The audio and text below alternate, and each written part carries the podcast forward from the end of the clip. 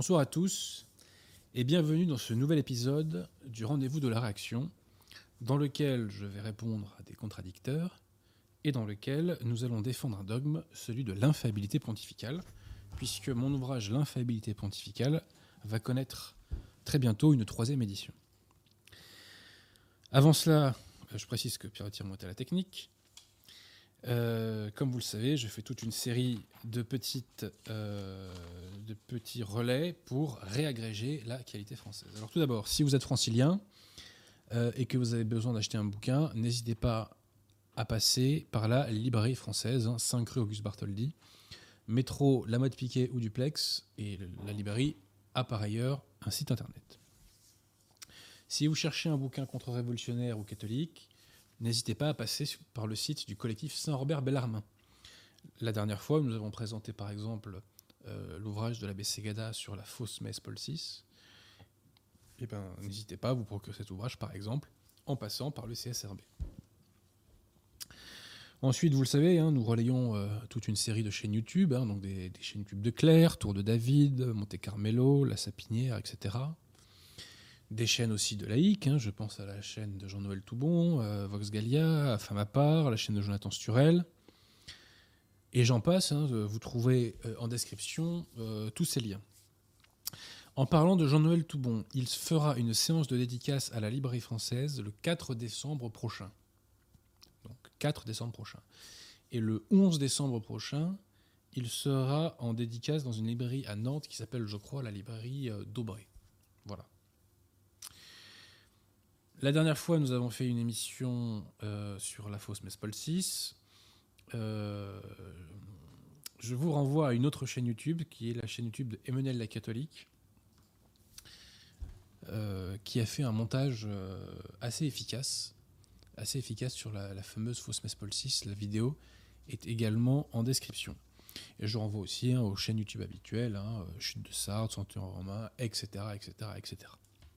Fidé Post, Guillaume Fonazel, que nous saluons, que nous saluons d'autant plus que euh, nous remettons en description la vidéo qu'il avait lui-même fait sur la danse liturgique, qui est euh, une vidéo où euh, on ne sait pas s'il faut rire ou s'il faut pleurer. Hein. J'ai découvert dans le cadre de cette vidéo la cathédrale LOL métropolitaine de Liverpool, qui est absolument ignoble. Hein. Vraiment, c'est à mi-chemin, je ne sais pas moi. enfin, je crois que oui Guillaume euh, nous dit que c'est une sorte de vaisseau spatial, euh, qu'elle ressemble à un vaisseau spatial. Je crois que la formule est bonne. Quoi. Voilà, voilà. je pense que je n'ai rien oublié pour ce qui est des relais. Ah oui, alors quand même, énorme dédicace. Alors, Pierre Tirmont, avez-vous fait, avez fait, une grande dédicace à l'Algérie? Oui, tous les jours. Parce que, alors tous les jours, pas forcément, mais là, pourquoi faire une dédicace à l'Algérie? Parce que, j'aime bien faire les dédicaces à l'Algérie, vous aurez remarqué. Hein parce que l'Algérie s'est qualifiée pour la Coupe du Monde au Qatar. Eh bien, je m'en réjouis. Voilà. Je m'en réjouis. J'espère que l'Algérie va gagner un maximum de matchs. Euh, dans la joie, la bonne humeur, la bonhomie et la concorde, hein, euh, au niveau des supporters, nous le savons, hein, puisqu'ils sont particulièrement paisibles en général, hein, les supporters euh, algériens. Voilà, donc j'espère que l'Algérie va retrouver la France dans le dernier carré. Voilà. Euh, ça pourra montrer euh, voilà, une image de paix et de concorde euh, entre les deux peuples. Donc moi je fais bloc, hein, voilà, enfin faisons bloc. J'espère que tous les nationalistes français vont faire bloc derrière l'Algérie pour qu'elle cartonne pendant ce, mondial 2022. Et, et, je vous fais une prédiction les Algériens vont représenter. Voilà, ils vont représenter, ils seront au rendez-vous. Donc dédicace à vous tous, dédicace à vous tous. Alors, euh, avant d'en arriver euh, au sujet du principal sujet du jour, je tiens à, évoquer un, scandale tel qu'on n'en a pas vu depuis le mois de novembre 1789.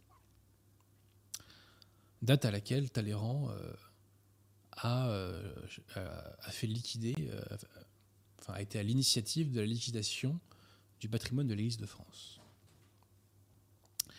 Le 8 novembre dernier, trois pseudo-évêques conciliaires ont fait une, conférence de presse. Lors de cette conférence, ils ont annoncé la création d'un fonds euh, pour indemniser les victimes de la euh, pédophilie euh, conciliaire. Jusque-là, pas de problème. Il est normal et juste que les victimes des prédateurs conciliaires soient indemnisées. Le problème, c'est que ce fonds sera alimenté non pas par l'argent des conciliaires, mais par la liquidation des biens meubles et immeubles de l'Église de France. Biens qui ont été usurpés par la secte conciliaire.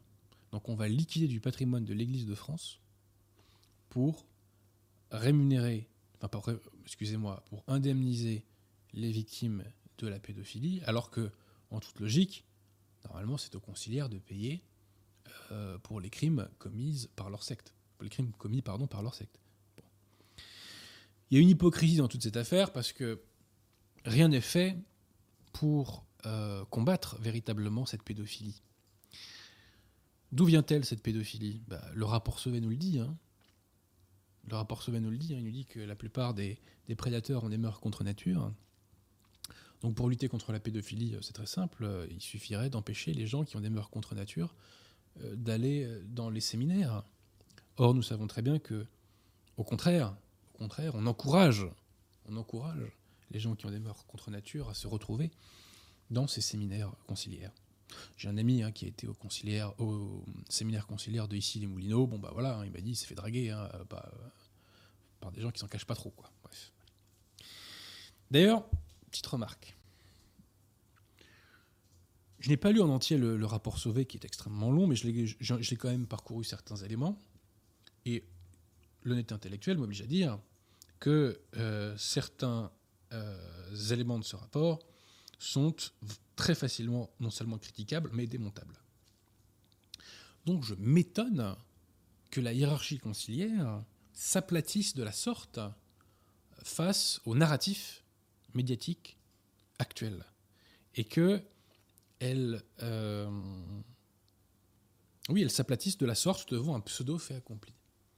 On dirait que tout a été fait pour souiller, pour déshonorer le nom d'Église catholique. C'est-à-dire qu'on fait une pseudo-commission indépendante remplie de francs-maçons et de gauchistes. On les laisse alourdir la facture. Attention, je ne dis pas qu'il n'y a pas de pédophilie conciliaire. Mais j'aimerais comprendre comment on passe de 300 témoignages non vérifiés à 200 000 victimes. Moi, je suis juriste, ce qui m'intéresse, c'est les liens de cause à effet. Les liens de causalité. J'aimerais comprendre. Bon. J'ai pas l'impression que les archiconciliaires se posent beaucoup de questions. Bref, donc on fait cette commission de maçonnico-gauchiste. Et on la laisse. On la laisse manquer de respect au nom au nom du au nom de on laisse manquer de respect euh, à l'Église catholique en l'assimilant euh, à des pratiques ignobles. C'est absolument monstrueux. C'est absolument monstrueux. Ces gens qui ont fait cela vont payer très cher. C'est le double crime de la pédophilie. C'est d'une part de briser des vies, briser des âmes, et d'autre part d'assimiler le nom de l'Église à ces monstrueux prédateurs. Donc au final, la secte conciliaire recrute dans ses séminaires des individus qui ont des morts contre nature, ces individus qui ont des morts contre nature commettent des agressions sexuelles, voire des viols. On indemnise les victimes en liquidant les biens de l'Église. Et ainsi, le patrimoine qui devra revenir à l'Église lorsqu'aura pris fin l'éclipse de l'Église, eh bien, sera réduit autant que possible. Et au passage, on aura détruit la réputation de l'Église dans l'esprit de millions et de millions et de millions de gens. Tout cela donne la nausée. Seule une mafia antichristique est capable d'une entreprise aussi démoniaque. J'espère que les conciliaires de bonne volonté vont se révolter contre cette liquidation entreprise du patrimoine de l'Église de France. J'espère que les, que de bonne volonté vont attaquer maintenant, euh, la question euh, des mœurs contre nature dans euh, les séminaires. Bref, j'en arrive au sujet du jour. Cette émission doit être perçue comme un signal positif. Pendant des décennies, la défense de la foi euh, a été mise sous le tapis euh, et a été l'objet d'une conjuration du silence de la part des conciliaires et des lefévristes, qui ont tout fait pour que la voix des catholiques ne porte pas, et pour que les griefs que leur faisaient les catholiques ne portent pas. La défense de la foi était donc confinée à des cercles restreints, à des revues, à des publications qui n'avaient pas un tirage gigantesque. Mais grâce à Internet, la défense de la foi peut aujourd'hui être faite à grande échelle. Et il s'est dégagé vraiment euh, une avant-garde catholique aujourd'hui qui défend les principes. Et ça part de tous les côtés. Donc cela oblige aujourd'hui les conciliaires et les leféristes, qui sont mis en porte-à-faux, hein, en quelque sorte. Euh, cela les, oblige à s'expliquer, alors qu'avant, eh bien, ils jouissaient d'une véritable impunité grâce à la conjuration du silence. Ces derniers temps, j'ai été l'objet de deux critiques euh, ou deux attaques, appelez ça comme vous voulez. La première a été faite par monsieur l'abbé, entre guillemets, Raffray. L'abbé Raffray est euh, un membre euh, de l'Institut du Bon Pasteur qui est une ex-communauté Ecclesia Dei. Qu'est-ce que c'est les communautés Ecclesia Dei? C'est très simple, lorsque Monseigneur Lefebvre a fait les sacres de 88, une partie des gens qui le suivaient ont préféré rallier la Rome conciliaire plutôt que de rester dans cette position de fausse neutralité qu'avait la fraternité Saint-Pédis. Donc, comme dirait Peggy, ce sont des gens, les ecclésiastiques, qui veulent aller aux deux guichets, puisqu'ils veulent, entre guillemets, le vrai catholicisme, et euh, ils veulent euh, une soumission euh, officielle, en tout cas formelle, à Vatican II et à la secte conciliaire. Les clercs, la plupart des clercs de, ces, instituts ne sont pas validement ordonnés. Les clercs qui chez eux sont validement ordonnés sont ceux qui ont été ordonnés à la fraternité Saint-Pédis, par exemple l'abbé Laguérie. Mais les autres clercs ont été, entre guillemets, ordonnés par des faux évêques sacrés par le rite Paul VI, donc ce ne sont pas, à proprement parler, des vrais, euh, des vrais prêtres catholiques. Ou alors qu'on m'explique ce que veut dire euh, spiritum principalem, si on me démontre que c'est un synonyme d'épiscopat, euh, à ce moment-là, je m'inclinerai. Mais pour l'instant, cette démonstration n'a pas été faite par nos contradicteurs. Je renvoie aux travaux de Roré Santifica. Et la deuxième personne qui m'a attaqué, donc c'est, je crois, le frère Pierre-Marie, qui est un dominicain d'Avrier, et qui a fait une euh, recension de mon ouvrage L'infaillibilité pontificale dans la revue Le sel de la terre. Je vais donc répondre à mes contradicteurs parce que ça permet de faire des mises au point très importantes et de dissiper peut-être parfois certaines équivoques, en tout cas équivoques qui traînent dans les esprits des personnes les moins bien formées. Alors d'abord, que m'oppose l'abbé Raffray dans une vidéo? Il nous dit d'abord que la position donc Nanunakum, euh, qu'il appelle oui, donc c'est des vacantistes, selon lui, il y a autant de théories que d'individus. Bon. Première réaction, euh, monsieur l'abbé Raffray, où allez-vous chercher cela? Il est vrai qu'il y a des gens qui adhèrent à la thèse de Cassisiacum et d'autres qui n'y adhèrent pas. Mais enfin, nous partageons le constat de la vacance du siège, et c'est plus important encore, nous partageons la même foi, nous partageons les mêmes sacrements, nous partageons la même hiérarchie, et je dirais même que nous partageons, les mêmes paroisses. Nous nous retrouvons le dimanche. Je précise que la plupart des, choses que m'oppose l'abbé Raffray relèvent de l'inversion transfert.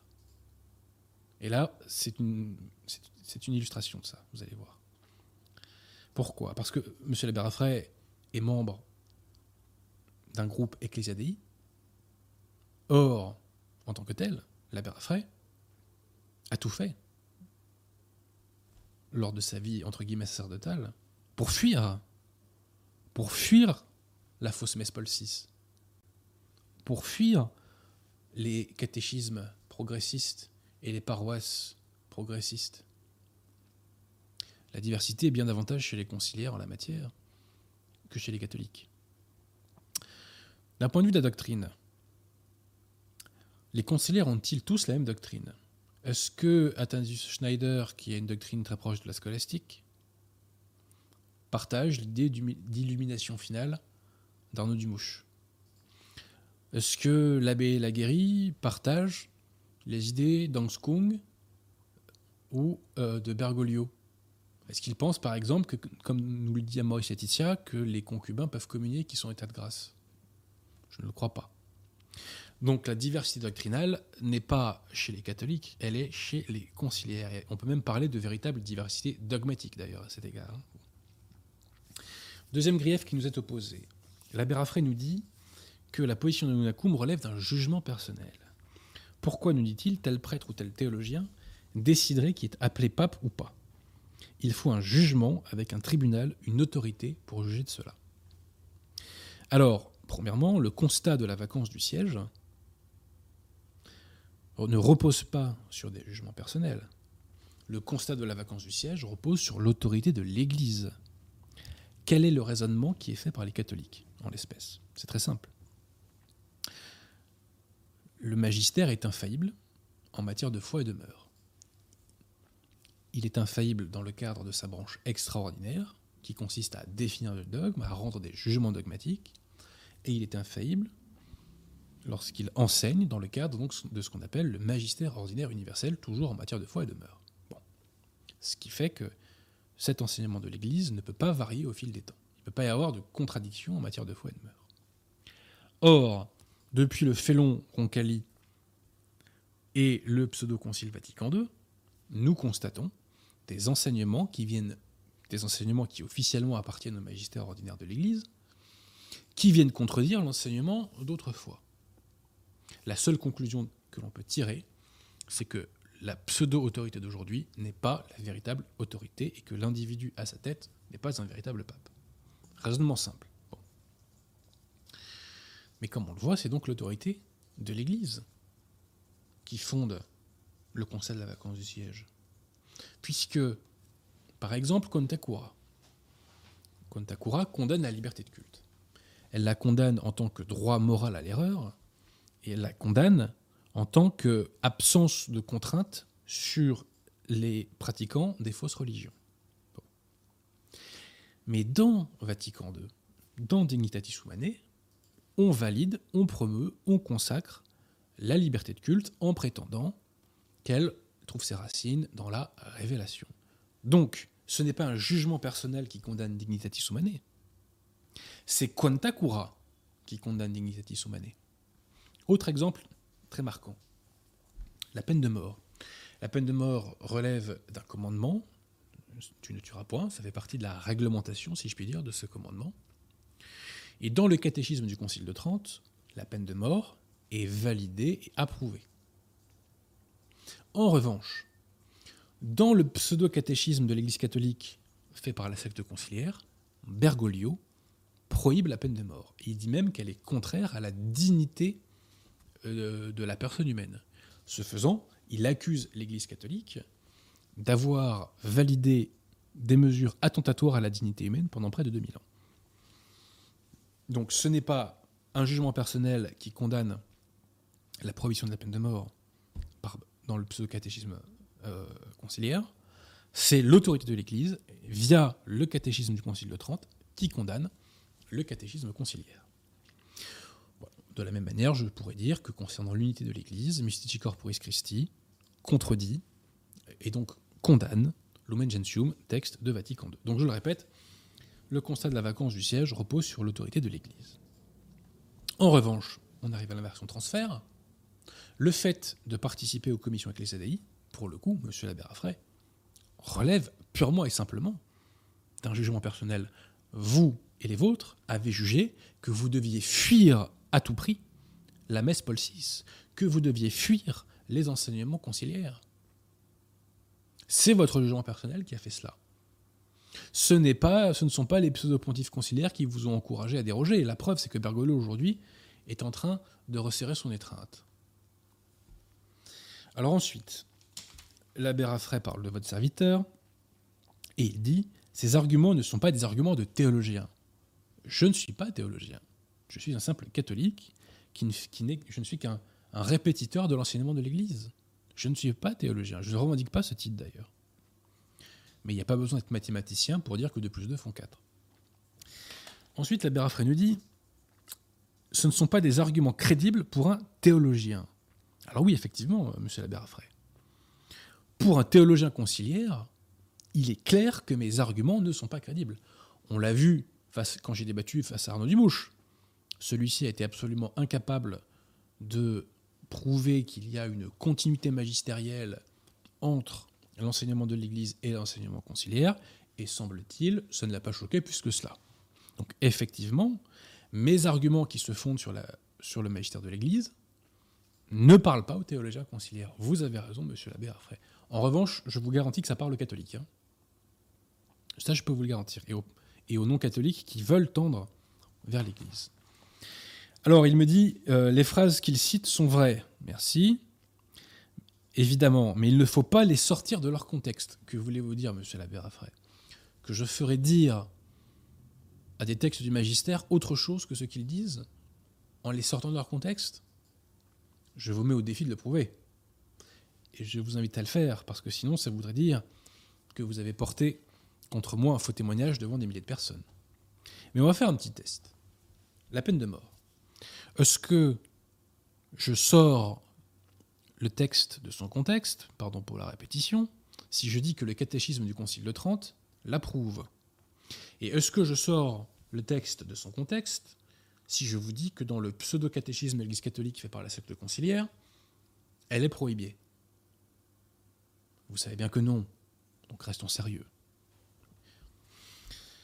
Ensuite, il nous dit ce n'est pas un individu de déclarer des sentences et de déclarer que le pape n'est pas pape. Effectivement, je vous l'ai dit, c'est pas à moi de lire, c'est l'autorité de l'Église qui a, euh, qui a condamné, euh, qui a condamné les faux enseignements euh, conciliaires. Je poursuis. La Bérafré nous dit que le problème de ce qu'il appelle le sédévacantisme, mais qui est en réalité donc le catholicisme, ce sont les conséquences. La position sédévacantisme pardon, pose plus de problèmes qu'elle n'en résout. Ça veut dire qu'il n'y a plus d'église, qu'on ne pourra plus jamais retrouver une église selon la constitution que le Christ lui-même a donnée à l'église, à savoir un chef unique dont l'autorité est reconnue par tous. Alors là, si vous voulez, c'est un grand classique, c'est-à-dire que on ne nous répond pas par rapport, enfin, on ne répond pas à notre argumentation, on répond à une argumentation totalement artificielle que l'on nous impute à tort. Jamais, monsieur l'abbé Raffray, les catholiques n'ont dit que l'Église avait disparu. Jamais, monsieur l'abbé Raffray, les catholiques n'ont dit que, euh, que la situation allait durer éternellement. Jamais. Donc, de grâce, répondez à nos arguments et pas aux bêtises que vous nous prêtez gratuitement. Ensuite, Raffray nous dit que donc ce qu'il appelle le sédévacantisme et qui, encore une fois, est le catholicisme, ne résout pas les problèmes. Mais bien au contraire, monsieur Raffray, bien au contraire. Pourquoi? Parce que historiquement, historiquement, comment l'Église a-t-elle terrassé ses ennemis? Comment a-t-elle terrassé les hérésies? En défendant les principes, en défendant la foi, dans le respect du magistère. Or, aujourd'hui, seule la position de Nonakoum est respectueuse de la foi et repose sur la foi. Puisque vous, conciliaires, vous ajoutez toute une série d'enseignements qui n'ont rien à voir avec la foi catholique. Si vous étiez allé voir un catholique bien formé dans les années 50 et que vous lui aviez et que et si vous lui avez dit que la peine de mort est condamnée, si vous lui avez dit que les concubins, donc qui sont tête péché mortel, peuvent communier, il aurait bugué. Sans parler de la liberté religieuse, du substit in, des délires euh, de, de Lubac repris dans Gaudium et Spes et Redemptor Hominis, selon lequel le Christ est uni à tout homme, quel que soit son état, euh, quel que soit l'état de son âme et le fait qu'il soit baptisé ou non. Voilà, donc tout ça, ce sont des innovations conciliaires qui n'ont rien à voir avec la foi catholique et qu'un catholique d'autrefois a rejeté assez naturellement. Et de même, les lefévristes, eux, ils n'ajoutent pas, ils retirent à la fois. Ils retirent l'infaillibilité du magistère ordinaire de l'Église, ils retirent l'infaillibilité des canonisations, et ils retirent la soumission qui est due au pape. Bref, Seule la position de Nunakum est respectueuse de la foi, et la foi, c'est l'arme de la victoire. Donc si, monsieur l'abbé Raphaël, la position de Nunakum, eh bien, résout les problèmes, et c'est parce que justement, euh, cette, euh, cette position a été étouffée, notamment par les, commissions ecclésiastiques et la fraternité Saint-Pédis dans le passé qu'on en est encore là aujourd'hui. Par ailleurs, si vous voulez vous opposer à Vatican II, vous êtes obligé de faire le conseil de la vacance du siège. Pourquoi? Parce que sinon, vous êtes pieds et poings liés par l'infaillibilité pontificale et l'obligation de soumission au pape. On ne peut pas critiquer un texte puisque le texte est orthodoxe. Et si Bergoglio est pape, je l'ai toujours dit, il faut s'y soumettre. Sinon, c'est un péché mortel. C'est un acte schismatique. Bon.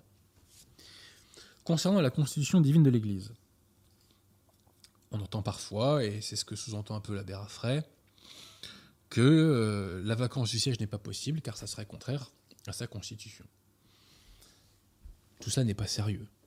Car avant Vatican II, l'Église avait connu des décennies et des décennies de vacances de siège. Et l'Église avait même fait beaucoup plus fort. Entre 1378 et 1415, l'Église a connu ce qu'on appelle le schisme d'Occident, le grand schisme d'Occident. Qu'est-ce que c'est ce schisme? C'est très simple. C'est que à ce moment-là, trois personnes prétendaient être papes. Un pape légitime, Grégoire XII, et deux antipapes. Pour sortir de cette crise, l'Église a décidé de rendre le siège vacant en demandant aux trois candidats de démissionner, d'abandonner les charges qu'ils revendiquaient. Seul le pape légitime Grégoire XII a accepté de démissionner, les deux autres antipapes ont été déposés. Donc je le répète, pour sortir du, grand schisme d'Occident, qui était l'une des plus graves crises de l'histoire de l'Église, l'Église a rendu le siège vacant. Et on a attendu deux ans après la démission de Grégoire XII pour élire son successeur, qui est Martin V. Donc je le répète, donc l'Église a rendu le siège vacant pour sortir de la crise, donc n'allez pas dire que l'Église a commis un acte contraire à sa propre constitution pour sortir de la crise. C'est pas sérieux, ça n'a aucun sens. Appliquez-vous, chers contradicteurs, le principe de non-contradiction. Et enfin, l'abbé Raffray nous dit que euh, je suis assez critique envers des décisions étonnantes et dramatiques. Ah bon? Le vicaire du Christ peut prendre des décisions dramatiques pour l'Église? En matière de foi et de Bon. C'est parce que dit l'abbé Raffray. Il précise pas en matière de foi et de meurtre, mais bref. Mais il ne faut pas non plus tomber dans la papolatrie. Le catholique n'est pas papolâtre. L'infaillibilité du pape ne lui est promise que dans des, dans des conditions très particulières. Lorsque un pape donne son avis sur le temps qu'il fait ou le goût de la pizza, cela n'a aucune autorité. Alors, il faut s'entendre. Bien sûr qu'un catholique n'est pas papolâtre en ce sens que le pape n'est pas un objet d'adoration divine, d'accord. Mais il est deux fois que le pape est le fondement de l'Église, puisque Pierre est le fondement de l'Église, et il est deux fois que le pape est la colonne de la foi. C'est le protecteur ultime de la foi.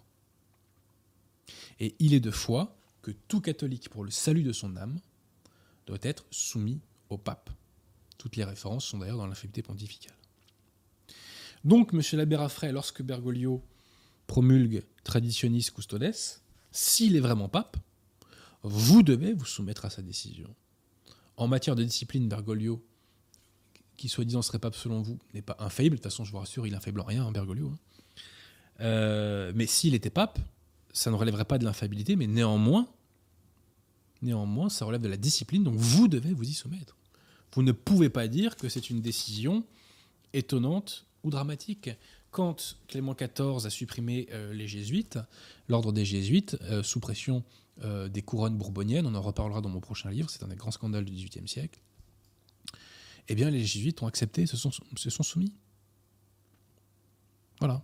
Donc vous devez vous soumettre à Bergoglio, monsieur l'abbé si vous considérez qu'il est pape. Voilà ce qui est euh, des premières euh, de, mon premier contradicteur. Alors oui, ce que j'ai envie de dire à l'abbé qui, fait beaucoup de vidéos, je le dis franchement, monsieur l'abbé franchement, la révolution est ingrate. Elle est ingrate. Alors, ne faites pas trop de zèle. Ne faites pas trop de zèle pour défendre Vatican II. J'ai vu un peu votre débat euh, face à Dumouche. Franchement, euh, vous étiez euh, à tout le moins conciliant. À tout le moins conciliant. Hein. Vous, n'étiez pas très mordant, alors que vous avez quand même face à vous quelqu'un qui professe des hérésies assez aberrantes. Hein. J'en ai parlé des conciliaires qui pensent comme moi, hein, donc ce n'est pas qu'une approche, vacantistes, c'est-à-dire catholiques, de la question. Je me répète, monsieur l'abbé Raffray, ne faites pas de zèle pour défendre cette secte qui est en train de se péter la gueule. la révolution est ingrate, vous avez déjà eu traditionnis custodes, vous voyez bien que ça sert à rien. J'en arrive maintenant euh, à mon deuxième contradicteur. Donc, vous disais-je Mon livre L'infaillibilité pontificale va être l'objet, euh, dans quelques jours, d'une nouvelle réédition. C'est sa troisième réédition. Je dois avouer que bon, c'est pas c'est pas Welbeck ou Zemmour en termes de vente, mais je suis surpris du petit succès de ce bouquin qui est pas forcément le le plus accrocheur de prime abord. Il est vrai que le sujet est fondamental. Hein. Donc, je fais une nouvelle édition. Il y a à peu près 20 pages supplémentaires, donc de nouveaux arguments doctrinaux, magistériels, etc. J'ai parfois euh, réécrit certains passages. En substance, le fond est le même, mais j'ai mieux formulé les choses pour anticiper et contrer à l'avance les sophismes lefévristes. Et donc, bref, euh, cette troisième édition euh, ne devrait pas tarder à arriver. Normalement, le livre sera en vente sur le site des éditions Altitude d'ici 3-4 jours. Enfin, d'ici quelques jours. D'ailleurs, euh, vu que c'est bientôt Noël, n'hésitez pas à aller sur le site des éditions Altitude, chers amis. N'hésitez pas. Et donc, la Providence veut qu'au moment où je réédite ce bouquin, euh, la deuxième édition de ce livre est l'objet d'une critique dans la revue des Dominicains d'Avrier, Le ciel de la terre. Alors, les Dominicains d'Avrier, je précise, ce sont des lefévristes williamsoniens. C'est-à-dire que donc ils sont lefévristes, mais contrairement à la fraternité Saint-Pédis, ils ne sont pas ralliés à la secte conciliaire. En tout état de cause, l'occasion m'est donnée de faire une mise au point sur ce dogme et de réfuter la dénaturation gallicane qui est véhiculée par le lefévriste, qu'il soit Ecclesia Dei, Williamsonien ou de la fraternité Saint-Pédis. Quel était mon propos dans ce livre? C'est simple, c'était d'exposer exactement le dogme. Et la conclusion que je tirais, c'est qu'un pape ne peut pas être hérétique. Mon argumentation repose essentiellement sur le magistère de l'Église. Et je ne cite de théologiens que subsidiairement. Je cite également des passages de la députation de la foi. C'est très important. La, députation de la foi, c'est la commission qui était chargée d'expliciter la pensée de Pie IX auprès des pères conciliaires lors du Concile Vatican I. Donc c'est des voix qui faisaient extrêmement autorité. Alors, mon propos impliquait, contre le spirituellement correct ambiant, de démontrer premièrement que, contrairement à ce qui est souvent dit, l'infaillibilité du magistère extraordinaire de l'Église, c'est-à-dire lorsque le pape définit, ou un concile d'ailleurs, enfin, de toute façon, un, texte de concile n'a force obligatoire que lorsqu'il est approuvé par le pape. Donc, lorsqu'un pape définit. Donc, cette infaillibilité, vous disais-je, du magistère extraordinaire est engagée bien plus souvent que une fois ou deux par siècle, ne serait-ce qu'à cause de l'infaillibilité des canonisations sur lesquelles nous reviendrons. Et deuxièmement, donc, j'ai prouvé que le magistère ordinaire universel est infaillible quotidiennement. Le magistère ordinaire universel, c'est lorsque, le pape enseigne. C'est l'enseignement de l'Église en communion avec le pape. Cet enseignement est quotidiennement infaillible. Nous y reviendrons. Donc pour me contredire, que faut-il faire? C'est très simple. Il faut démontrer magistère à l'appui que j'ai tort de dire que l'infaillibilité du magistère extraordinaire est engagée bien plus souvent qu'une fois ou deux par siècle. Et il faut démontrer, et j'insiste là-dessus, magistère à l'appui, que j'ai tort de dire que le magistère ordinaire universel est quotidiennement infaillible. Vous voyez, je vous donne le manuel. Mon contradicteur ne fonde pas son propos sur le magistère de l'Église. Dès lors, il s'interdit de me réfuter victorieusement. Mon contradicteur déplace le débat, en particulier sur un théologien que je cite, Monseigneur Fessler, et il m'accuse d'en faire une mauvaise interprétation.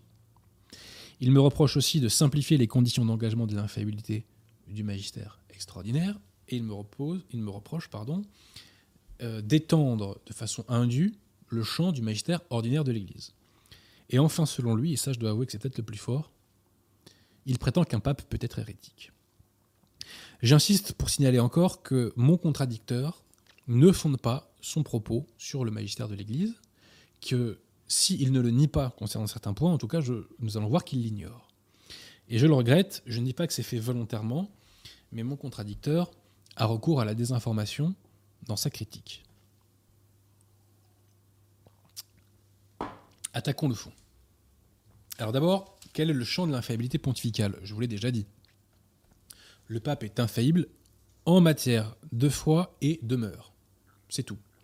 Lorsque donc le pape enseigne et lorsque le pape définit. Le catéchisme de Saint Pédis, d'ailleurs, je crois, résumait assez bien la chose. catéchisme de doctrine chrétienne. Le catéchisme nous dit le pape ne peut pas errer quand il l'enseigne, donc magistère ordinaire. Lui seul les vérités révélées par Dieu. Il est du verbe être infaillible, comme l'Église, lorsque, comme pasteur et maître de tous les chrétiens, il définit les doctrines touchant à la foi euh, ou les mœurs. Touchant, pardon, la foi ou les mœurs. Donc je répète, le pape est infaillible en matière de foi et de mœurs lorsqu'il enseigne et lorsqu'il définit. Dans mon ouvrage, je cite un théologien, Monseigneur Fessler, pour bien indiquer que l'infaillibilité se limite à cela.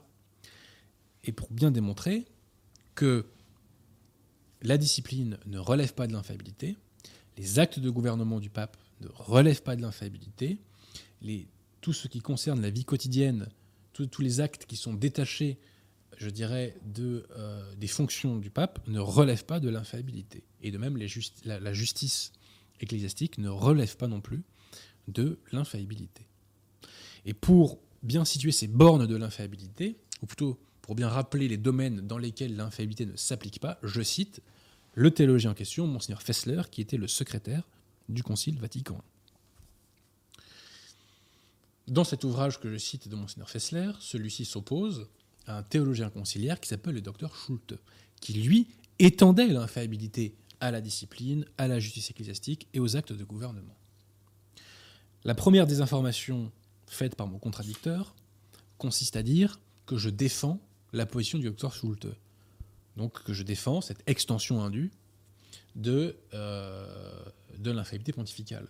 Qui m'a lu et qui m'écoute sait que c'est faux. J'ai toujours dit que l'infaillibilité se limitait en matière de foi et de mœurs. Donc c'est assez curieux de la part de mon contradicteur de soutenir que je soutiens la position du docteur Schulte, et c'est de la désinformation pure et simple. Deuxième désinformation, mon contradicteur prétend que Monseigneur Fessler porte la contradiction au docteur Schulte en lui rappelant la nécessité, je vais essayer de vous trouver la formule, où est-elle?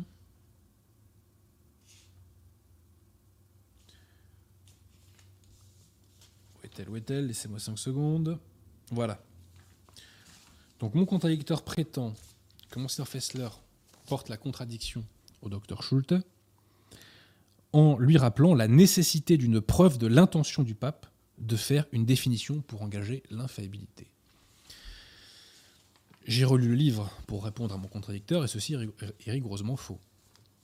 Pour contrer le docteur Schulte, Monseigneur Fessler lui oppose que les textes qu'il cite ne relèvent pas de doctrine de foi ou de doctrine de mœurs. C'est comme ça qu'il le réfute. Si vous prenez par exemple la cinquième proposition, Monseigneur Fessler dit chacun peut voir là encore qu'il n'y a rien qu'une sentence pénale, donc ça ne relève pas de la foi et des mœurs, contrairement à ce que disait le docteur Schulte. On peut prendre la septième proposition. Monseigneur Fessler nous dit cette bulle est simplement une loi disciplinaire accompagnée de dispositions pénales mais ce n'est pas une décision doctrinale. Voyez Donc, le sel de la terre désinforme lorsqu'il prétend que Monseigneur Fessler réfute le docteur Schulte, soi-disant donc en lui rappelant la nécessité euh, d'une preuve de l'intention du pape de faire une définition pour engager l'infaillibilité. Alors, quel est le premier grand grief que me fait mon contradicteur? Il me reproche de soutenir qu'il n'y a pas de formalisme à remplir pour engager l'infaillibilité. J'entends par là que le pape n'a pas besoin de spécifier dans son texte qu'il engage l'infaillibilité. Contrairement donc à ce que disent mes contradicteurs, j'affirme qu'il n'est pas indispensable pour engager l'infaillibilité d'indiquer par une formule claire l'intention de définir. Mon contradicteur me reproche la phrase suivante. Des milliers et des milliers de jugements dogmatiques furent promulgués par le siège apostolique. Des milliers et des milliers. Donc quand les lefévristes nous disent que l'infaillibilité est, euh, engagée seulement une fois ou deux par siècle, on se moque du monde. Hein. Donc des milliers et des milliers de jugements dogmatiques furent promulgués par le siège apostolique, mais où est donc le canon qui prescrit la forme à observer dans ses jugements.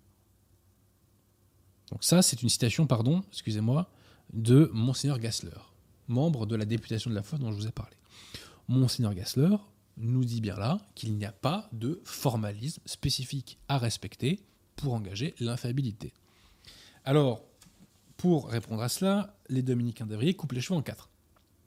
Ils nous disent, certes, il n'y a pas besoin d'une formule déterminée, d'un, moule unique euh, formaliste, si je puis dire, mais il y a quand même besoin d'une formule claire pour indiquer l'intention d'engager l'infaillibilité. Je réponds à cela que Monseigneur Fessler ne restreint pas son propos à l'absence de nécessité de formule déterminée. Monseigneur Fessler, Monseigneur Gassler étend son propos à tout type de formalisme, y compris euh, ces simples formules claires évoquées par les dominicains. Donc ce sophisme est totalement inopérant. Je poursuis. Mon contradicteur me fait une citation de Monseigneur Fessler censée venir me porter le coup de grâce. Or, manque de chance, le coup de grâce se retourne contre lui. Puisque dans, son, dans cette citation de Monseigneur Fessler, celui-ci nous dit La preuve de l'intention du pape doit être tirée de ses propres paroles. Je ne dis pas le contraire. Mais les propres paroles du pape, ce n'est pas que le formalisme, c'est aussi le fond du texte. Et Monseigneur le prouve, et nous allons voir que Monseigneur Fessler met échec et mat les euh, dominicains d'Avrier. Selon Monseigneur Fessler, la bulle exurgé dominé qui condamne Luther et la bulle Octorem Fidei qui condamne le synode de Pistoia sont des bulles ex cathedra, donc qui appartiennent au magistère extraordinaire de l'Église. Et Monseigneur Fessler nous dit que l'intention du pape se trouve exprimée de manière la plus formelle, au moins dans le préambule ou dans la conclusion de ces textes. Or, j'ai mis ces textes en annexe. Euh, je précise que ma réfutation des dominicains d'Avrier euh, se trouve sur le site Fidépost de Guillaume Fanazel et sur le site catholique de France. On les mettra euh, en description euh, Pierre après. Donc j'ai mis en annexe les fameux préambules et conclusions de ces deux bulles, et tout lecteur peut se rendre compte que dans les préambules et conclusions de ces textes, aucune mention n'est faite, par une formule claire, de l'intention expresse de définir ou d'engager l'infaillibilité. À aucun moment Léon X et VI ne disent expressément qu'ils engagent leur infaillibilité. À aucun moment ils ne parlent d'infaillibilité ou du magistère de l'Église. En revanche, l'intention de définir, l'intention de rendre un jugement dogmatique s'observe, par le fond de ces textes, puisque ce sont des condamnations doctrinales.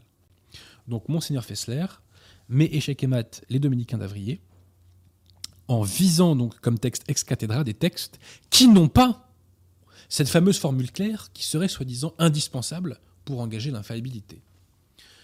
Autre argument incontrable euh, concernant la question de l'obligation soi-disant d'un certain formalisme pour engager l'infaillibilité, c'est la question de l'infaillibilité des canonisations.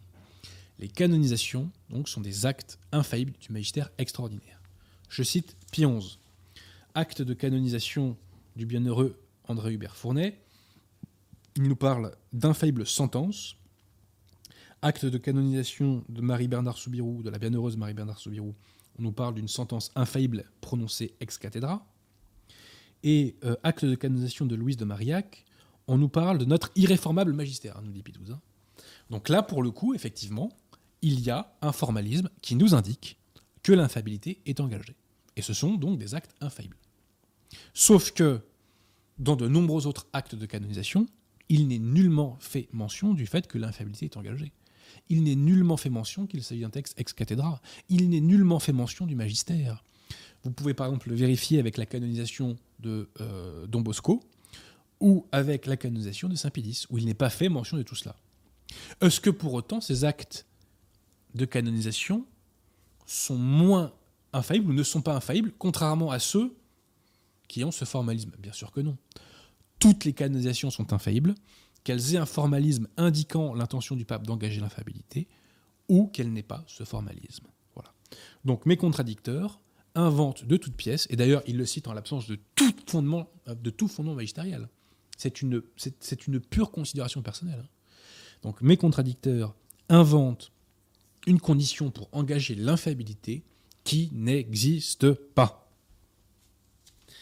Alors ensuite se pose la question du nombre de jugements ex, cathedra. Donc mes contradicteurs, en se fondant sur Monseigneur Fessler et surtout en lui faisant dire ce qu'ils ont envie de lui faire dire, prétendent qu'il y a un très petit nombre de jugements ex cathedra.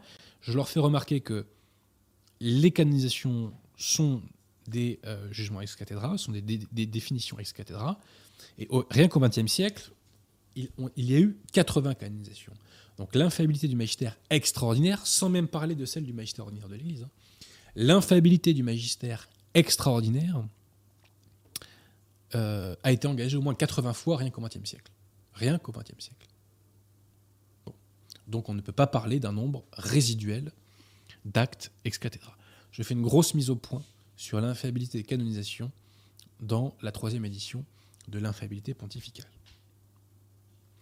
Alors, mon contradicteur me dit que j'étends de façon indue le magistère ordinaire universel. C'est très curieux parce que je me fonde sur le magistère. Et je dis que le pape est infaillible, quotidiennement, en matière de foi et de mœurs, dans le cadre de son magistère. Je ne fais que citer, par exemple, Mortalium Animos, dans lequel on dit que le magistère s'exerce chaque jour par le pontife romain. Et Monsieur d'Avonzo, euh, membre de la députation de la foi au Concile Vatican I, ne disait d'ailleurs pas autre chose. L'infaillibilité s'exerce chaque jour. L'infaillibilité du magistère ordinaire est quotidienne. Alors là, on arrive selon moi au point le plus intéressant de la, de la controverse, puisque mon contradicteur me dit que j'ai tort de dire qu'un pape ne peut pas être hérétique. Citation. De même, euh, l'affirmation que le pape ne peut en aucun cas devenir... Euh, euh, c'est autre chose, excusez-moi, je confonds. Le Concile Vatican n'a pas défini que le pape est infaillible, et donc ne peut pas tomber dans l'hérésie. Il a défini que certaines déclarations du pape le sont, ces déclarations ex cathedra.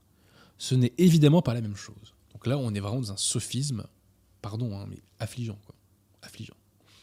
Alors d'abord, le Concile Vatican I nous dit que au sujet de l'infaillibilité, il nous dit ce charisme de vérité et de foi, à jamais indéfectible, à jamais indéfectible, a été accordé par Dieu à Pierre.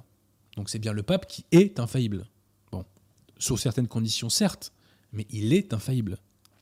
C'est d'ailleurs pourquoi, dans le catéchisme de doctrine chrétienne, au sujet du pape, Saint Pédis nous dit bien il est du verbe être infaillible. Bon. Mais ce qui suit est encore plus intéressant. Vatican nous dit que le siège de Pierre est demeuré pur de toute erreur. Pourquoi? Citation Au terme de la promesse divine de notre Seigneur. Qu'est-ce que c'est cette promesse divine? C'est quand, dans Saint Luc 22, 32, le Christ dit à Simon-Pierre J'ai prié pour toi pour que ta foi ne défaille pas. C'est-à-dire pour que tu ne perdes pas la foi, pour que tu ne deviennes jamais hérétique. Donc, je résume grâce aux termes de cette promesse divine, ce sont les propres termes de Pastor Eternus, texte de Vatican I, au terme de cette promesse divine, le siège de Pierre est demeuré pur de toute erreur. Puisque cette promesse vaut pour toujours, le siège de Pierre est encore demeuré pur de toute erreur. Prétendre que le siège de Pierre n'est pas pur de toute erreur, c'est prétendre que la promesse du Christ ne vaut plus et donc que le Christ serait revenu sur sa parole. Ça n'a aucun sens. Le siège de Pierre, hier comme aujourd'hui, est pur de toute erreur. Je poursuis. Il n'y a pas que Vatican I qui parle de l'infaillibilité pontificale.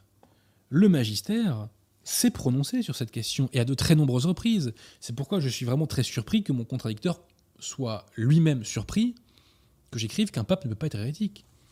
Je renvoie à Satis Cognitum, célèbre encyclique de Léon XIII où euh, on nous dit ceci Jésus-Christ, notre Seigneur, a obtenu à Pierre que dans l'exercice de son pouvoir, sa foi ne défaillit jamais. Sa foi ne défaillit jamais. Ce qui veut dire donc qu'il ne peut pas perdre la foi, il ne peut pas devenir hérétique. On pourrait citer aussi Pie qui dans Qui Pluribus et dans Ad Apostolica Sedis nous dit donc que le pape est celui dont la foi ne saurait défaillir. On peut encore citer Léon XIII, Libertas, où il nous dit donc que pour la foi et la règle des mœurs, Dieu a fait participer l'Église à son divin magistère, donc le magistère par le pape, hein, et lui a accordé le divin privilège de ne point connaître l'erreur. le privilège de ne point connaître l'erreur. C'est donc bien qu'on ne peut pas tomber dans l'hérésie. Autre citation, Principi Apostorum Petro, de Léon XIII. À Pierre, le prince des apôtres, le divin fondateur de l'Église, a attribué le don de l'inhérence en matière de foi. Donc l'inhérence, c'est le fait de ne pas pouvoir connaître l'erreur. En matière de foi, le pape ne peut pas connaître l'erreur. sa foi ne peut pas défaillir. C'est dit explicitement, expressément, clairement, limpidement. Comment est-il possible que mon contradicteur puisse s'offusquer du fait que je dise qu'un pape ne peut être hérétique? Et je poursuis. Argument massu dans Casticonobi. Dans Casticonobi, Pion enseigne infailliblement que le pape en matière de foi et de mœurs est dirigé par notre Seigneur Jésus-Christ. Et il nous dit que tout catholique doit se laisser conduire et gouverner par le pape en ces matières. Citation.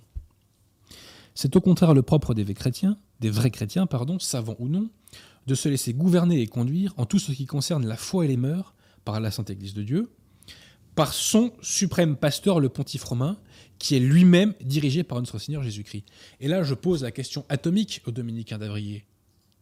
Amis dominicains, vous considérez que Bergoglio est pape Considérez-vous qu'il est dirigé par Jésus-Christ en matière de foi et de mœurs Puisque de foi, c'est ce qu'il est censé être, nous dit Péonce. Amis dominicains d'Avrier, je vous pose la question également, est-ce que vous vous laissez gouverner et conduire par Bergoglio en matière de foi et de mœurs Parce que de foi, c'est ce que vous êtes censé faire, nous dit Pionze. Nous savons très bien que la réponse est non. Nous le savons très bien, chers amis. Voilà, donc j'aurais pu citer d'autres exemples, hein, puisque euh, dans euh, Corporis Christi, euh, Pie XII nous dit que pour s'attacher euh, au Christ, il faut adhérer au pape. Si un pape pouvait être hérétique, ça voudrait donc dire que l'Église nous demande, pour nous attacher au Christ, d'adhérer à un hérétique. Ça n'a aucun sens. C'est pas sérieux tout ça. C'est pas. Bref, contrairement à ce que dit mon contradicteur, le magistère de l'Église a parlé, il a tranché. Un pape ne peut pas être hérétique. Cela découle de Vatican I et c'est explicitement martelé par la suite par le magistère de l'Église. Étant précisé qu'avant 1958, personne euh, ne disait le contraire. Hein. La, fraternité, Saint-Pédis, malheureusement, a ressuscité le, gallicanisme. Alors aussi, mon, contradicteur me fait grief de ne pas citer les études qui ont été faites sur Saint-Libert euh, au XXe siècle. Mon contradicteur semble envisager la possibilité donc que Saint-Libert ait pu être hérétique et qu'il ait pu adhérer à l'arianisme. Je lui réponds que Pie IX, et donc l'Église, s'est prononcé sur cette question de Saint Libère et des Ariens dans l'encyclique Quartus Supra. Que nous dit Pie IX Pie IX nous dit Les Ariens qui ont calomnié le pape Libère, notre prédécesseur auprès de l'empereur Constantin, parce qu'il avait refusé de condamner saint Athanase, évêque d'Alexandrie, et de communier avec ses hérétiques. Pie IX nous dit que Saint Libère n'a jamais apostasié et qu'il n'a jamais abandonné la foi catholique pour l'arianisme. Dès lors, je me moque, pour parler poliment, des travaux du XXe siècle qui viendraient dire le contraire. Si vous, dominicains d'Avrier, vous voulez travailler à démontrer que Pie IX et l'Église se sont trompés concernant Saint Libère, c'est votre affaire. Moi, je suis aux côtés du pape. Et alors, dernier clin d'œil aux dominicains d'Avrier, parce que ces derniers prétendent que j'ai mal compris Monseigneur Fessler on a vu qu'en réalité, c'est eux qui inventent à Monseigneur Fessner une argumentation qu'il ne tient pas. Mais si vous voulez à tout prix suivre ce qu'enseigne Monseigneur Fessler, ami dominicain, eh bien, ma foi, je vous soumets cette citation de lui, que vous trouverez à la page 65 de son ouvrage La vraie et la fausse infaillibilité des papes. Monseigneur Fessler dit ceci. On voit par là qu'il y a quatre classes principales d'objets du domaine ecclésiastique qui sont soumises au suprême pouvoir du pape. Savoir ce qui se rapporte à la foi, ce qui se rapporte à la morale, ce qui se rapporte à la discipline, ce qui se rapporte au gouvernement de l'Église. Dans toutes ces matières, il est du devoir de tous d'obéir sincèrement au pape. Vous considérez que Bergoglio est pape, ami dominicain. Est-ce que vous vous soumettez à lui, comme nous, comme nous le dit Monseigneur Fessler, en matière de foi, de morale, de discipline et de gouvernement de l'Église? Est-ce que vous êtes, est-ce que vous mettez en œuvre ce que Monseigneur Fessler vous dit de faire? Nous savons que la réponse est non. Voilà, donc j'en ai terminé. Euh, je constate que les dominicains d'Avrier euh, ont essayé de, porter la contradiction à Rore Santifica concernant l'invalidité du sacrement de l'ordre chez les conciliaires. Ils ont essayé, hein, ils n'ont pas réussi, puisque Rore Santifica défend la vérité en l'espèce. Ils ont critiqué de façon assez navrante euh, le livre de Maxence Sécard, La crise de l'autorité. J'avais d'ailleurs fait une vidéo là-dessus en février dernier. Et maintenant, donc, ils s'attaquent à mon ouvrage L'infaillibilité pontificale. Donc, les dominicains d'Avrier, je ne comprends pas pourquoi, mais ils se mettent toujours dans des situations délicates qui visent à apporter la contradiction aux catholiques. Chers amis dominicains, vraiment, pourquoi faites-vous tout cela? À quel jeu jouez-vous? J'aimerais le comprendre. J'aimerais le comprendre. Tout ceci, tout, tout, tout ceci, hein, c'est-à-dire le fait que on a recours à la désinformation, qu'on dise qu'un pape peut être hérétique, etc. Tout ceci est le contre-coup du fait que la position défendue par le sel de la terre ne se fonde pas sur le magistère de l'Église, mais sur un libre examen d'essence purement gallicane. Voilà. Et vraiment, euh, cette émission est la parfaite transition vers euh, la prochaine émission qui portera sur mon prochain livre et qui va cogner très fort concernant toutes ces questions. Voilà.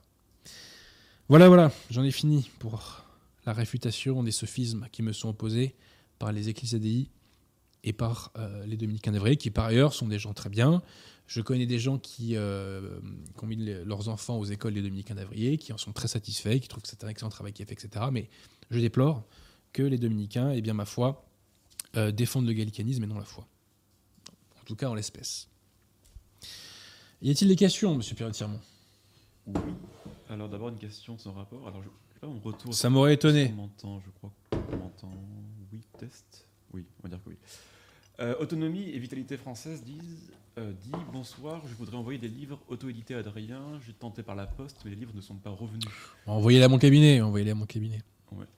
Euh, ton adresse est publique, non? Oui, oui, oui. D'accord. Lilian Legal, bonsoir Maître Abosi. Qu'avez-vous pensé de l'excellent film de l'abbé Rioux euh, il a fait un film, Laberriot ah, Je ne sais pas. Mais Laberriot, en tout cas, est un prêtre très courageux qui s'oppose à Monseigneur Follet dans le passé. Et euh, il a fait un entretien pour Catholique de France que je vous invite à aller voir. Euh, Martin Solier demande Que pensez-vous de Bac Nord Je ne l'ai pas vu. Je voulais aller le voir, mais comme je suis discriminé, sur, je, suis, je suis gaulois de souche, catholique, je suis discriminé par la République. J'ai pas l'ordre d'aller au cinéma. Alors, une question de Durosa. Euh, que pense Adrien Abosi de la volonté de l'abbé Vigano de créer un forum chrétien mondial pour lutter contre le coup d'État idéologique et financier A priori, c'est une bonne idée. Sauf que je serais très curieux de voir qui va se rallier l'abbé Vigano aujourd'hui. Hein. Parce que même parmi les conciliaires aujourd'hui, euh, il, a, été très isolé. Ah oui, bah, disons un, mot de, de, la dernière intervention de l'abbé Vigano, ou de l'avant-dernière, très très intéressante puisque euh, il évoque le pape François et quand il évoque le pape François, il met des guillemets à pape François dans son texte.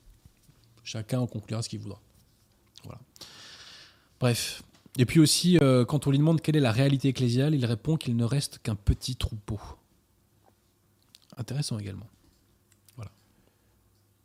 Mais oui, euh, donc il fait, en fait, il a lancé un, projet d'alliance antimondialiste. Bah, moi, quand il s'agit de cogner sur la secte conciliaire, moi, je suis au côté d'abbé Vigano. Hein.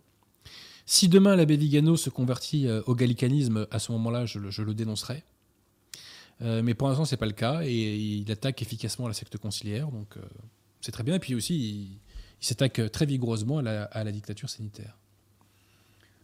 Rosa demande existe-t-il des revues ou magazines authentiquement catholiques pour ceux qui restent fidèles aux publications papier? Attendez, excusez-moi, j'ai pas écouté, monsieur Perrotion. Existe-t-il des revues Je mon téléphone. authentiquement catholiques Des revues? Des revues ou magazines, pour ceux qui restent au papier. Bah, c'est possible, euh, mais je les connais pas. Il y en a sans doute, hein, mais je suis désolé, euh, je les connais pas. Étienne G, en quoi les Williamsoniens ne sont pas ralliés aux conciliaires? Quelle est leur différence avec les lefébristes français? Monsieur Williamson a été expulsé, ou il est parti de la fraternité Saint-Pédis, mais ça revient au même, en 2010, je crois parce que Monseigneur Felet voulait se rallier à la secte conciliaire. Donc la fraternité Saint-Pédis s'est ralliée à la secte conciliaire. Hein, il y a toute une série d'accords pratiques sur les sacrements, etc. Et Monseigneur Williamson, lui, quoi qu'il soit Unakum, euh, Monseigneur Williamson, lui, euh, ne s'est pas rallié à la secte. Voilà. Et Monseigneur Williamson, euh, lorsqu'il a sacré euh, Monseigneur Fort, s'est fait, entre guillemets, excommunier par la secte conciliaire. Ce qui n'est pas le cas aujourd'hui de- des prêtres, des, des évêques pardon, de la fraternité Saint-Pédis. Euh, je précise juste à ce sujet. Je précise qu'aujourd'hui, Monseigneur Lefebvre est encore officiellement excommunié par la secte conciliaire. En 2009, les, euh, de- les, les, euh, les excommunications ont été levées contre les quatre évêques qu'il a sacrés, mais pas contre Monseigneur Lefebvre. Et d'ailleurs, l'honneur de Monseigneur Lefebvre, c'est cette, ex- cette pseudo-excommunication par la secte conciliaire. Euh, Adrien Gallien demande s'il y a des codes promo pour euh, la maison d'édition Altitude. C'est quoi un code promo? Un code, une réduction. euh. Non, c'est pas spécialement prévu, mais peut-être qu'un jour on fera des packages euh, Dreyfus, des packages défense de la foi. on y réfléchira. Je suis pas très commercial, moi, vous savez, et j'ai un autre boulot, donc j'ai pas le temps de penser à tout ça. hein. Tu, tu pourrais faire des codes Noël 2021, c'est mis, moins 10% et les gens vont être poussés à. Ouais, peut-être. Un Ouais, enfin, D'un autre côté, s'il faut. S'il faut brandir la carotte pour que les gens s'intéressent à la défense de la foi, à la défense de la France et compagnie, c'est quand même dommage. hein. Surtout qu'à Altitude, on fait tout pour mettre des prix de livres aussi bas que possible. L'infaillibilité pontificale, par exemple, il est à 10 balles. Parole de pape, je crois qu'il est à 16. L'abbé Aubry, je sais plus s'il est à 16 ou à 14. Je sais plus trop. Mais euh, on fait tout pour avoir des prix aussi bas que possible. Voilà, parce qu'on sait que les gens n'ont pas forcément les moyens. Quoi. Euh, Dieu Rosa dit le peuple français, notamment dans les campagnes, n'a-il pas toujours été pagano-chrétien dans ses pratiques, croyances, comme le dit quoi. Buisson Non, mais non, non. Mais il faut s'entendre sur ce qu'on met derrière cette formule. Il faut s'entendre sur ce qu'on met derrière cette formule. Mais non, il était catholique, tout simplement. Voilà. Le paganisme a été éradiqué il y a fort longtemps. Fort longtemps. Euh, Stéphane Michel, bonsoir Monsieur Abosi. Qu'avez-vous pensé du débat récent entre l'abbé Pages et Dumouche? Écoutez, je vais être franc avec vous. euh, j'ai tenu 5 minutes. j'ai tenu 5 minutes, ça m'a fait roupiller. Donc, euh, j'ai pas d'avis, quoi. J'ai pas d'avis. Monsieur Artifex, pour quelles raisons les dominicains d'Arvillers remettent en cause la validité du sacrement de l'ordre alors qu'ils ont réordonné le Père Jacques? Il faut leur poser les questions. hein. Moi, j'ai pas la réponse. C'est eux qu'il faut poser la question. Mais vous savez, la question, elle est beaucoup plus vaste que cela. La question est pourquoi les lefévristes critiquent les CD-vacantistes d'un point de vue théorique, alors qu'en pratique, les lefévristes se comportent comme les CD-vacantistes. C'est-à-dire qu'on se moque de savoir ce que raconte Bergoglio. C'est ça la vraie question. Nous, notre pratique est en cohérence avec notre doctrine. Eux, leur pratique est en contradiction avec leur doctrine. C'est ça la vraie question à poser. C'est pourquoi le CD-vacantisme, c'est pas bien en théorie, alors qu'on l'applique nous-mêmes en pratique. Vous voyez? Ami Lefebvriste, j'aimerais que vous me répondiez là-dessus. hein. Ça m'intéresserait beaucoup. hein. et- Alors, je précise aussi que mes contradicteurs, que ce soit l'abbé Raffray ou le frère Pierre-Marie, je les invite à débattre quand ils veulent. Il n'y a aucun souci, je suis à votre disposition, chers amis. Je suis à votre disposition. Amis lefévristes et conciliaires, n'hésitez pas à me solliciter. Si mon emploi du temps le permet, c'est avec plaisir. Bien, écoute, c'est bon pour les questions. Vous savez, euh, comme je vous l'ai dit tout à l'heure, pendant des décennies, les gens qui défendaient la vérité ont été l'objet d'une conspiration du silence. C'est-à-dire que le père Barbara, le père Guérard, devenu Monseigneur Guérard, etc., euh, bah, on ne leur tendait aucun micro. Voilà. Donc ils étaient contraints de s'exprimer et de prêcher, de défendre la foi face à des nombres relativement limités. Aujourd'hui, grâce à Internet, on a une force de frappe potentiellement gigantesque. Au bon sens du terme, c'est une révolution. C'est une révolution. Et donc, il faut euh, occuper un maximum l'espace. C'est pourquoi il est important qu'il y ait un maximum de personnes qui prennent la parole. C'est pourquoi il est important qu'il y ait un maximum de vidéos qui défendent efficacement la vérité. Je dis ça parce qu'il peut y avoir des mauvais avocats, des bonnes causes. Vous voyez On peut défendre la vérité, mais comme on est un cassos, euh, on dessert plus la cause que euh, on ne la sert, en la décrédibilisant par des argumentations débiles. Voyez bon. Donc il faut que les coups partent de tous les côtés. Il faut occuper l'espace un maximum et il faut qu'un maximum de personnes euh, voilà, prennent la parole. Donc il y en a de plus en plus. hein, euh, J'ai évoqué toutes, les chaînes YouTube là, qui émergent. hein, Chute de Sardes, Centurion Romain, Emmanuel les Catholiques, etc. Enfin, toutes celles qu'on relaie. Euh, Postes de Guillaume Fonazel, qui est très actif. Je crois que d'ailleurs Guillaume a fait une nouvelle chaîne qui s'appelle Élite Nationale. Je vous invite à aller voir tout ça. Et euh, votre responsabilité, chers amis, euh, c'est de relayer les émissions. C'est fondamental. Nous sommes victimes de ce qu'on appelle le shadow ban. C'est de bonne guerre. Le système ne nous aime pas, donc il ne va pas euh, mettre du vent dans nos voiles. Mais vous, vous avez la responsabilité, chers amis, de diffuser la vérité. Vous connaissez la formule sur les pouces bleus, etc. hein. Mais euh, est-ce que, enfin, vous voyez, euh, c'est quand même triste que j'ai besoin de le dire, quoi. Normalement, chacun devrait avoir le réflexe de donner euh, une ampleur aussi grande que possible à la défense de la vérité. Donc voilà, il faut occuper le terrain un maximum et j'invite vraiment toutes les personnes qui en ont les compétences à sortir du bois et à venir défendre la foi sur Internet. Chaque vidéo qui est faite, chaque vue qui est faite fait mal à l'adversaire. Chaque vidéo, chaque vue peut potentiellement faire des conversions ou contribuer à faire des conversions. Donc vraiment, euh, j'invite toutes les forces vives euh, à, aller au front. Vous savez, euh, des fois, quand vous jouez au rugby, vous avez une ligne de défense de trois quarts qui est pas terrible et qui prend l'eau. Euh, Et même si vous avez un super trois quarts, euh, bah, si les autres, euh, si- s'il y a que lui qui s'est plaqué mais que l'autre ne s'est pas plaquer, eh ben, il n'y a pas de défense digne de ce nom. Voyez Bon. Et ben là, ce qui est bien, c'est qu'on n'est pas dans la situation où il n'y a qu'un seul mec qui s'est plaqué. Là. on est dans la situation où on est de plus en plus nombreux à faire front et à s'opposer donc euh, à s'opposer euh, aux impostures conciliaires et lefévristes, des clercs et des laïcs. De façon d'ailleurs très différente, hein, puisque bon, le centre romain fait beaucoup de montage, euh, Cyril Dubois lit des textes, moi je fais des émissions en live comme ça, etc. Vous voyez, Guillaume lui aussi fait des émissions. Donc voilà, il faut frapper le, le plus souvent possible, puisque chaque vidéo peut faire potentiellement des conversions. Et de toute façon, il y a des conversions, parce que moi je le vois. Je dis pas que tous les dimanches il y a des nouvelles personnes qui viennent, mais c'est quasiment ça, quoi. Vous voyez, c'est quasiment ça. hein.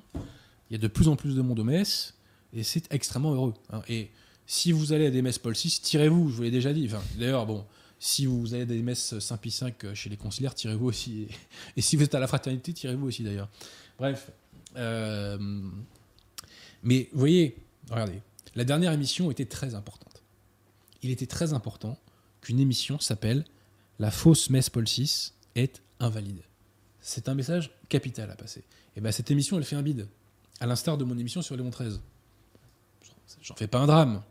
Mais c'est quand même dommage que cette émission qui est si importante ne soit pas soutenue davantage. Une émission aussi importante, normalement, devrait être relayée spontanément par, euh, bah, les catholiques. Quoi. Bon, c'est pas grave, hein, je m'en remettrai. Et tiens, d'ailleurs, un petit mot à ce sujet. Je n'ai pas entendu ces émissions, mais il paraît que sur Radio Courtoisie, plusieurs patrons d'émissions ont parlé de l'ouvrage de l'abbé Secada. Et il paraîtrait donc que, alors je parle donc sous, toute réserve, hein, mais que ces patrons d'émissions ont dit que l'abbé Secada ne tranchait pas sur la question de l'invalidité de la messe. Les intéressants mal lu le livre. hein. L'abbé dit clairement que la messe n'est pas valide, et j'ai cité dans mon émission les passages du livre où il le dit. Bon, donc euh, c'est pas bien de dénaturer de la sorte le propos d'un auteur. Voilà. Est-ce qu'il y a d'ultimes questions, Pierre Tirmont? Pas d'ultime question. bah écoutez, on va s'arrêter là. Donc, en résumé, euh, j'ai réfuté euh, des contradicteurs. Et euh, mon prochain livre devrait pas tarder à sortir. Donc, n'hésitez pas euh, à être vigilant sur le site des éditions Altitude. Et non seulement mon prochain livre va, va sortir, mais il va y avoir deux très belles rééditions sur Altitude d'ouvrages intensément français, dont je suis extrêmement heureux. Et en plus, ça sera des beaux livres avec des belles couvertures. Vous verrez comment on sait faire. Donc, euh, soyez vigilants. Donc, l'infaillibilité pontificale euh, va connaître sa troisième édition. J'en suis très heureux. On le dispo sur le site d'Altitude, bien entendu. Alors oui, je précise, c'est que la moitié du livre euh, est en libre consultation sur le site. Hein. donc euh, quand vous cliquez sur pour aller acheter le, bouquin, vous allez en bas et vous pouvez cliquer pour aller voir, pour lire la moitié du livre. En fait, c'est la, partie où je présente le dogme. C'est gratuit, profitez-en. On n'a pas encore mis en ligne la version de la troisième édition, pour l'instant il n'y a que celle de la deuxième, mais bientôt il y aura celle de la troisième. Voilà. Je précise donc aussi que sur le site de euh, Catholique de France et sur le site de Guillaume Fenzel, donc Fidéposte, vous pouvez trouver euh, ma réfutation des sophismes du sel de la terre que je vous ai évoqué ce soir. Allez lire tout ça et soutenez ces, sites-là, hein. soutenez Catholique de France, soutenez le Fidéposte, euh, ils font un boulot remarquable, soutenez-les. Euh, voilà, voilà. Et puis, bah, écoutez, comme c'est bientôt Noël, hein, comme je vous l'ai dit, hein, n'hésitez pas à aller faire un petit tour sur le site des éditions Altitude. N'hésitez pas aussi à aller faire un petit tour sur le site du collectif Sambert Bellarmin. Voilà, donc j'en ai fini. Bah, je vous remercie. Et puis, on se retrouve donc euh, dans deux semaines.